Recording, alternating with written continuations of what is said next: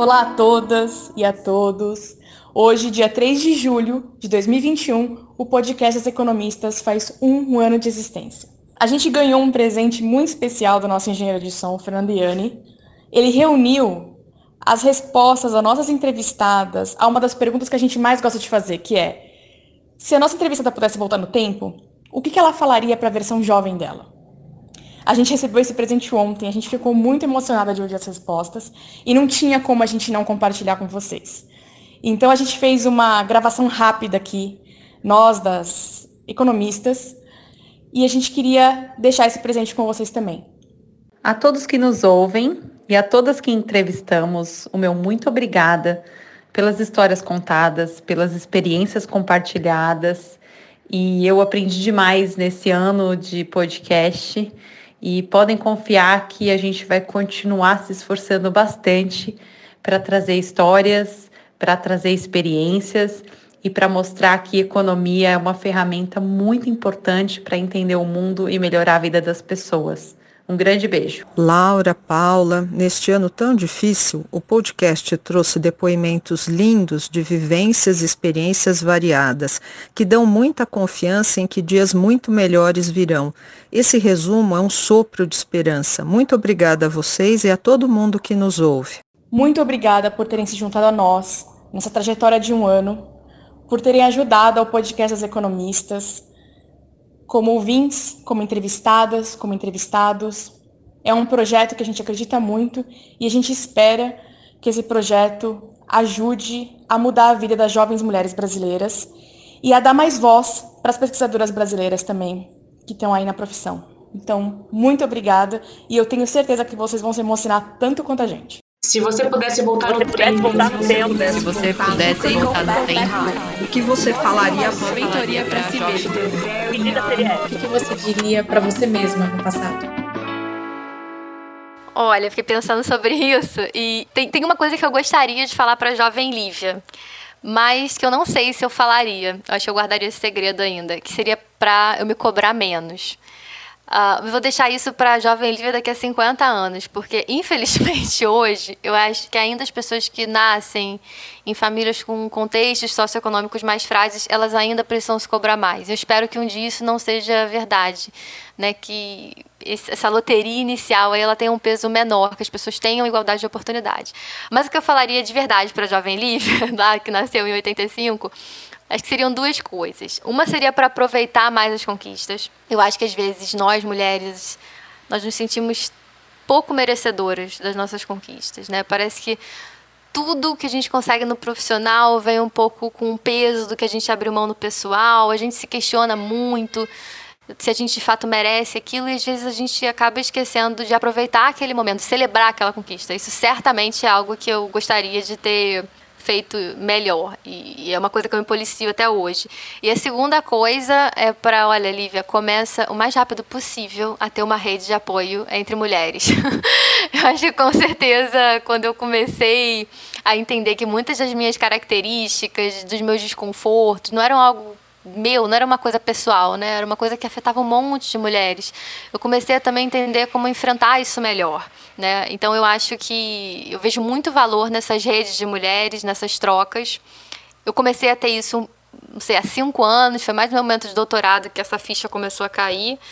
Se eu pudesse voltar atrás, certamente um dos conselhos seria para eu começar a investir nisso mais, é, mais jovem.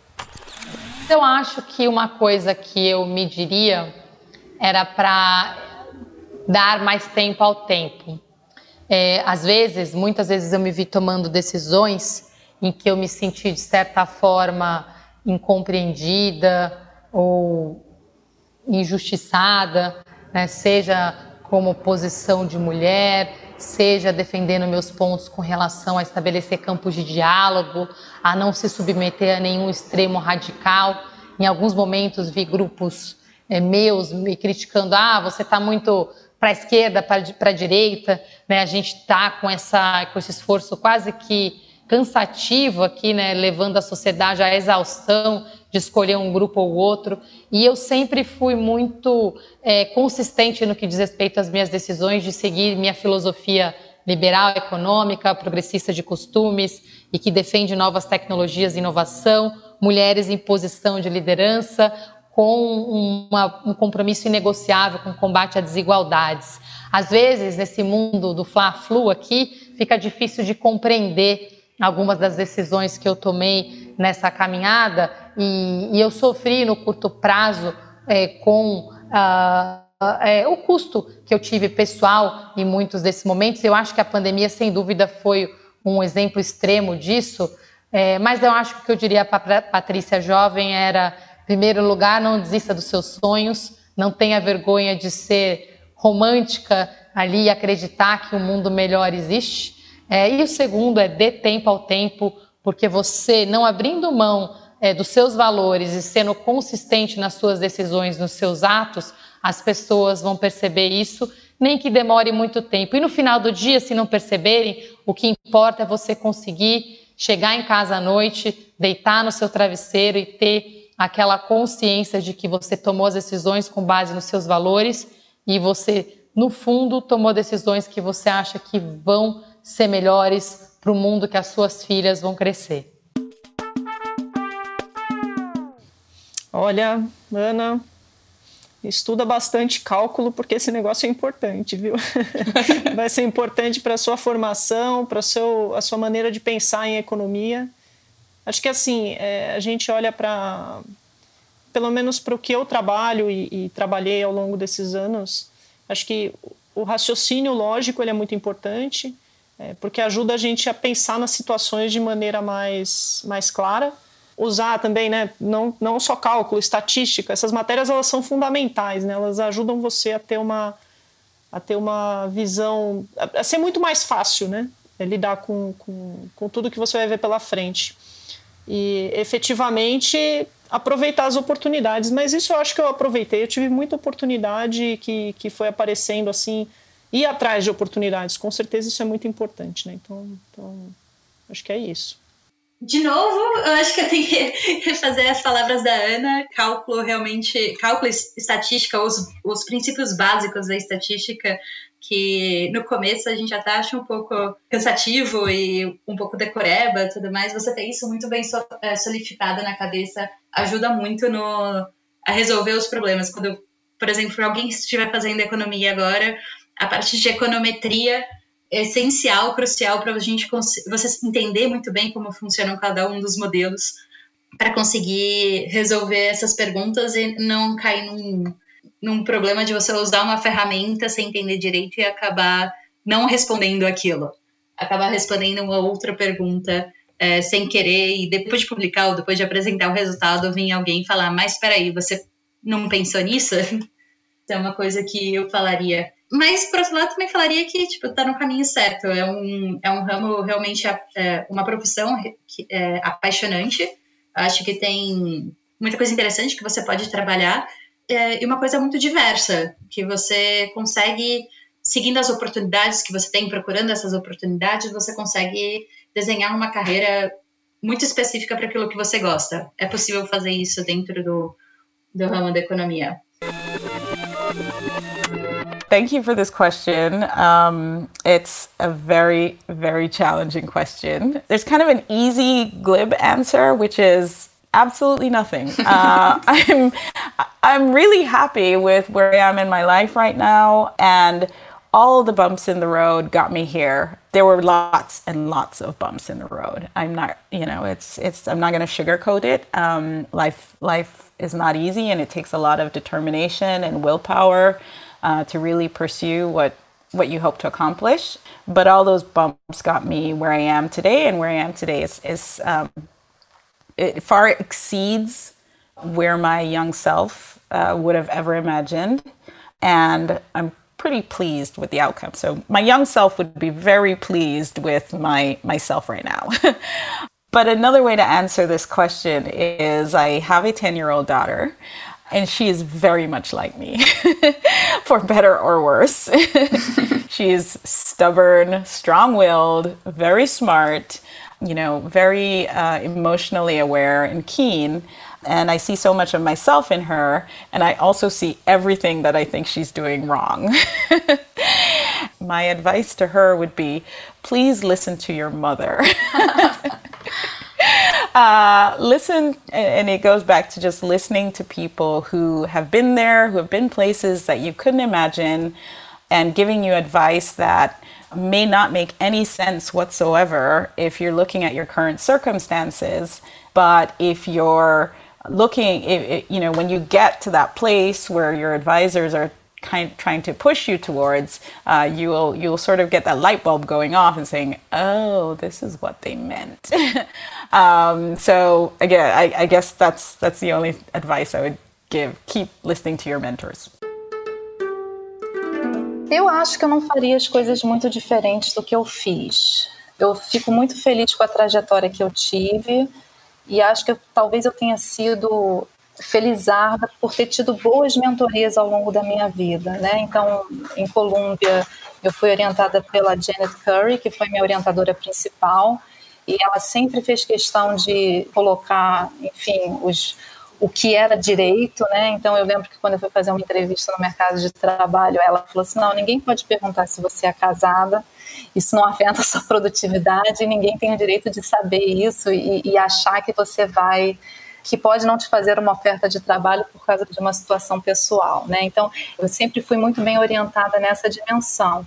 E para a Janet, por exemplo, ela realmente foi uma pioneira, né, na época dela, e o orientador dela foi o David Card, né? Então ela se espelhava nele, ela olhava, não tinha uma mulher para se espelhar, então ela se espelhava nele, ela falava assim, eu vou fazer igualzinho o que ele faz.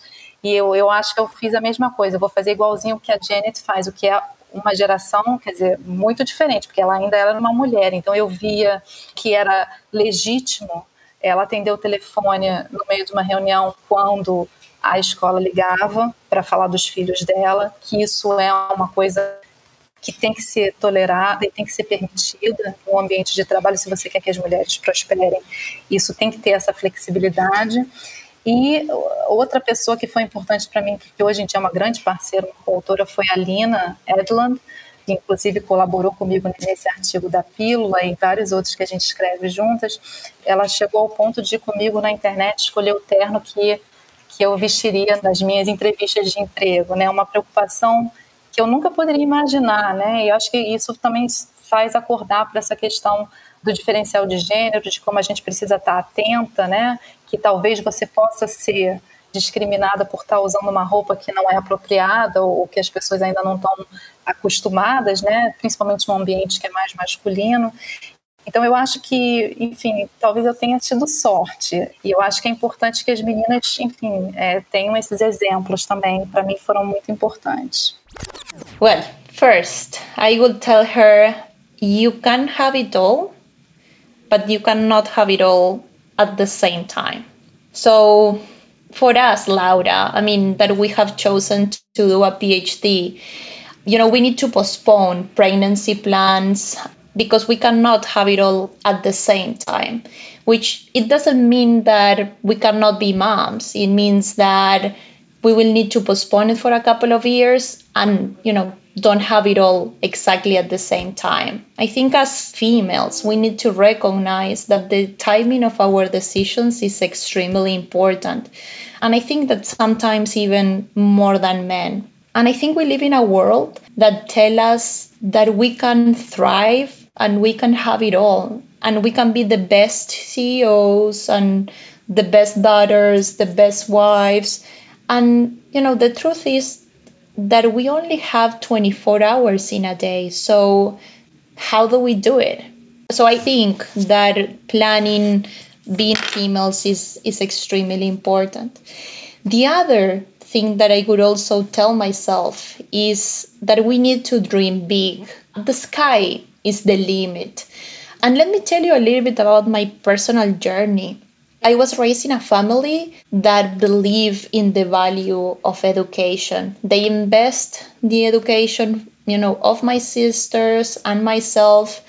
And given that my parents couldn't finish high school, they always told us that they would like to provide us a different life, a better future, and, and a better education. So, when I finished my BA in economics, I was working in a private consultancy firm in Uruguay and I knew that I wanted to study abroad, but I didn't have the resources to pay for a graduate degree. So I spent days and days browsing in the internet, looking for grants, applying for grants. Believe me, I received a lot, a lot of rejections.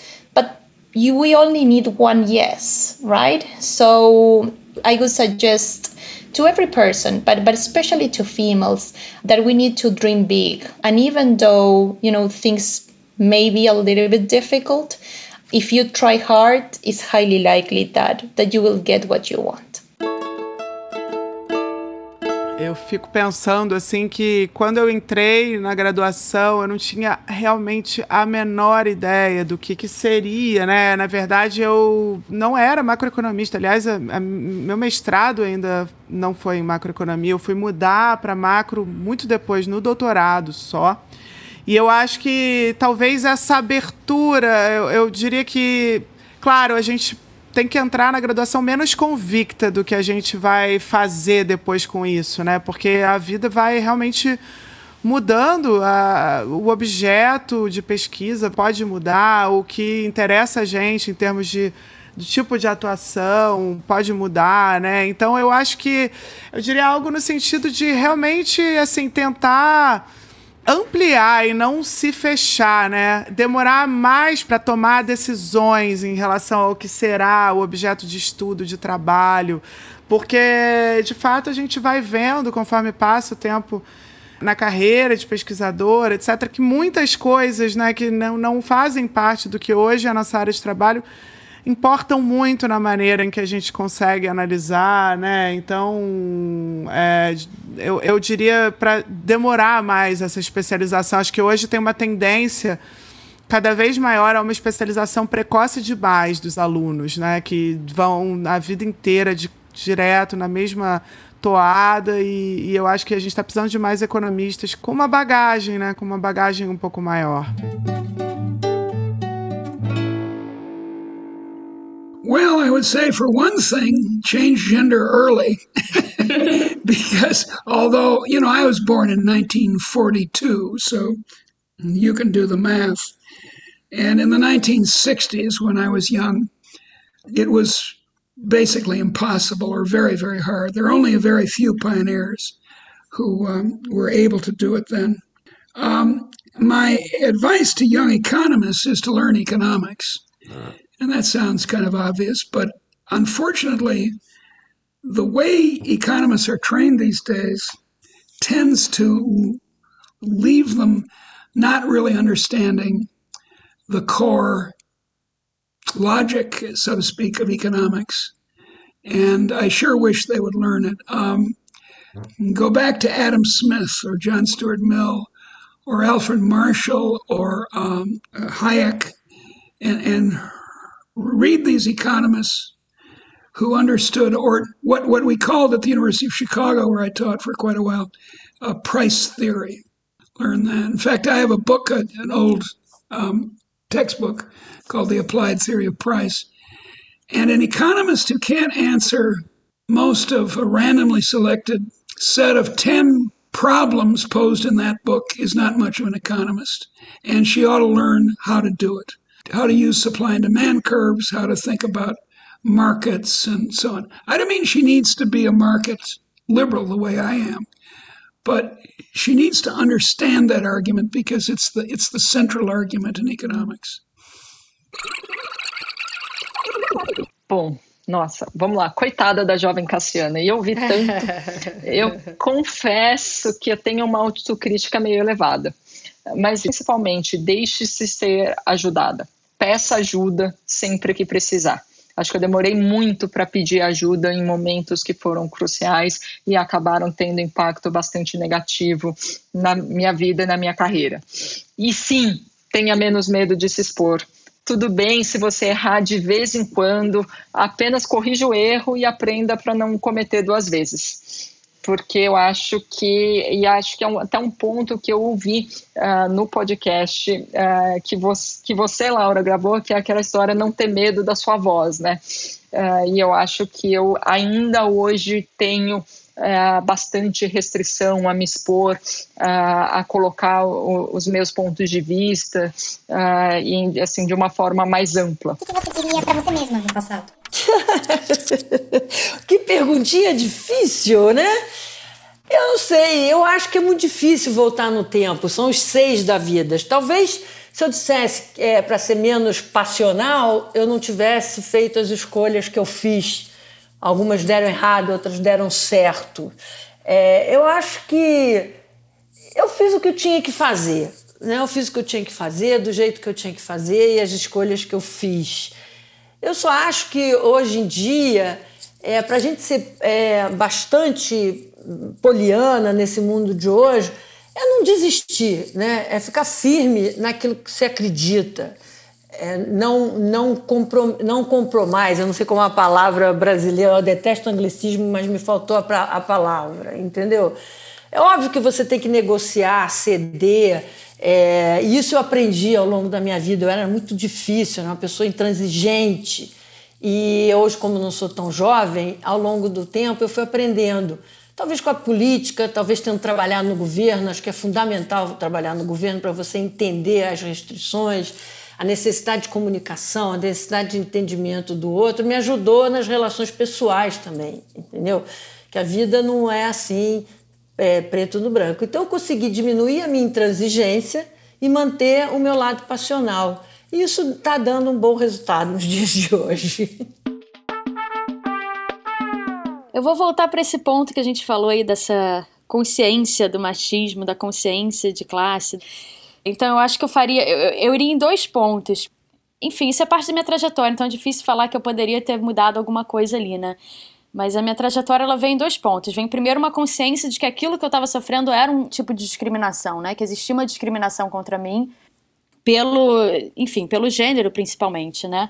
É, então eu acho que eu, eu, eu chegaria ali para aquela Luísa e falaria o que você está sentindo muita gente sente, mas principalmente acho que o que é importante, eu acho que isso falta muito para quem está trabalhando nesses campos, é ter uma consciência não só daquilo que você sofre de discriminação e tentar lutar contra esse sistema, mas você também entender como você é privilegiado, quais são os privilégios que você sofreu e como você é parte de um sistema que discrimina também.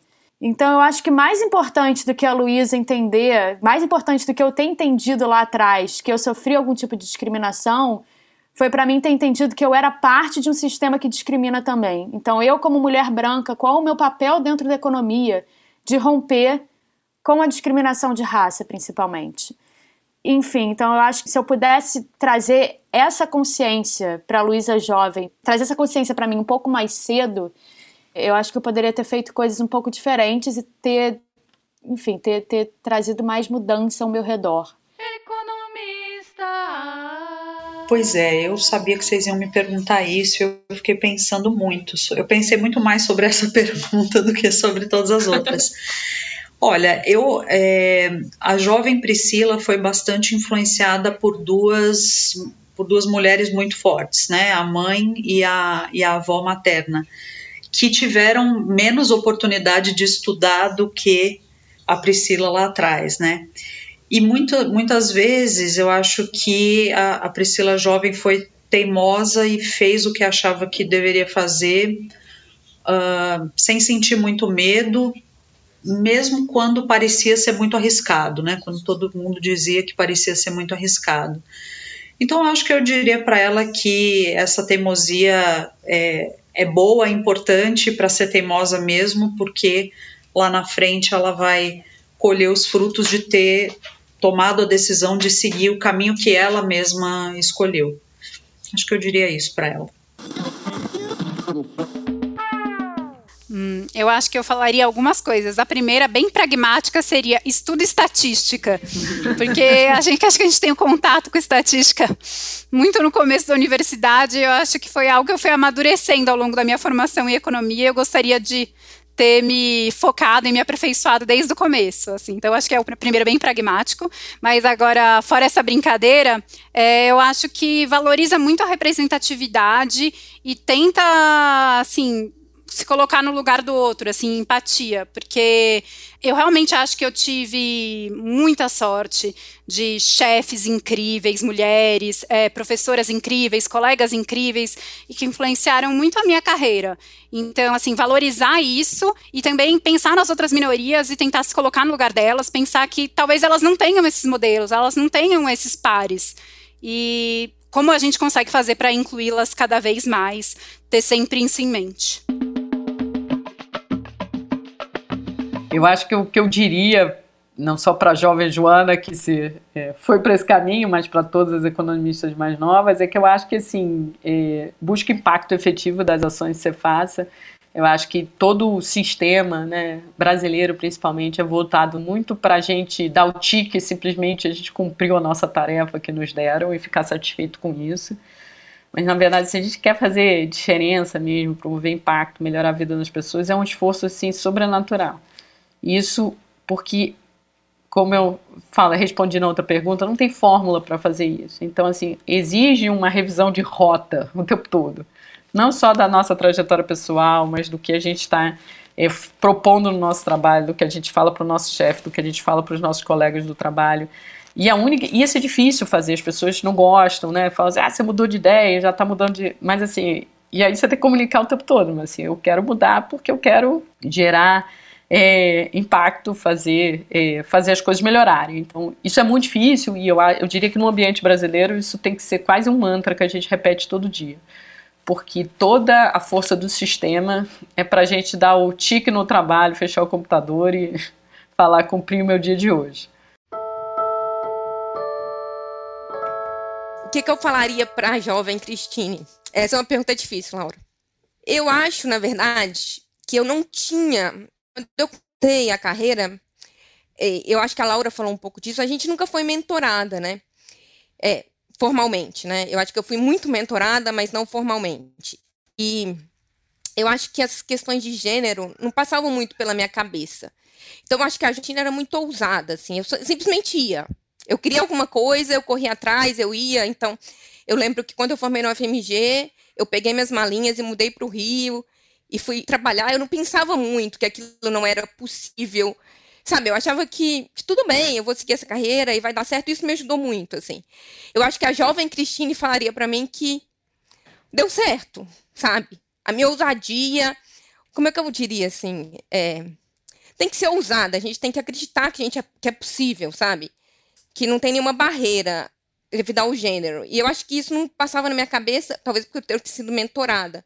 Então, agradeceria a jovem Cristine por essa ousadia, por ela não ter bloqueado o meu caminho, em certo sentido.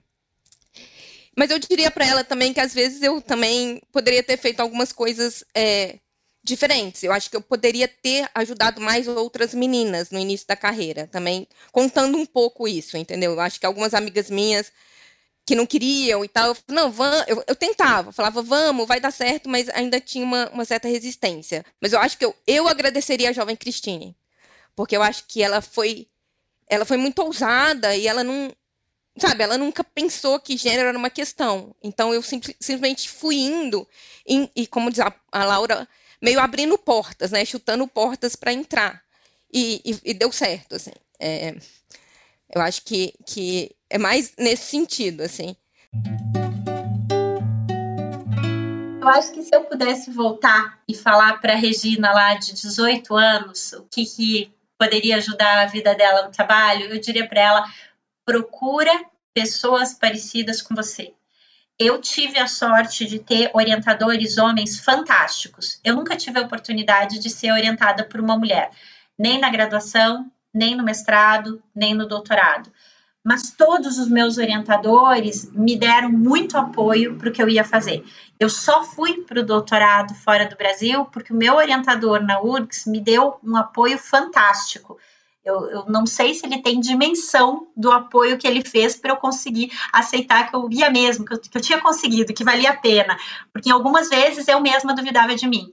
Então, eu, eu diria para essa Regina assim: procura pessoas parecidas com você, procura outras mulheres para você entender o modelo que você tem de um economista é um economista homem, e talvez é por isso que você não está se encaixando.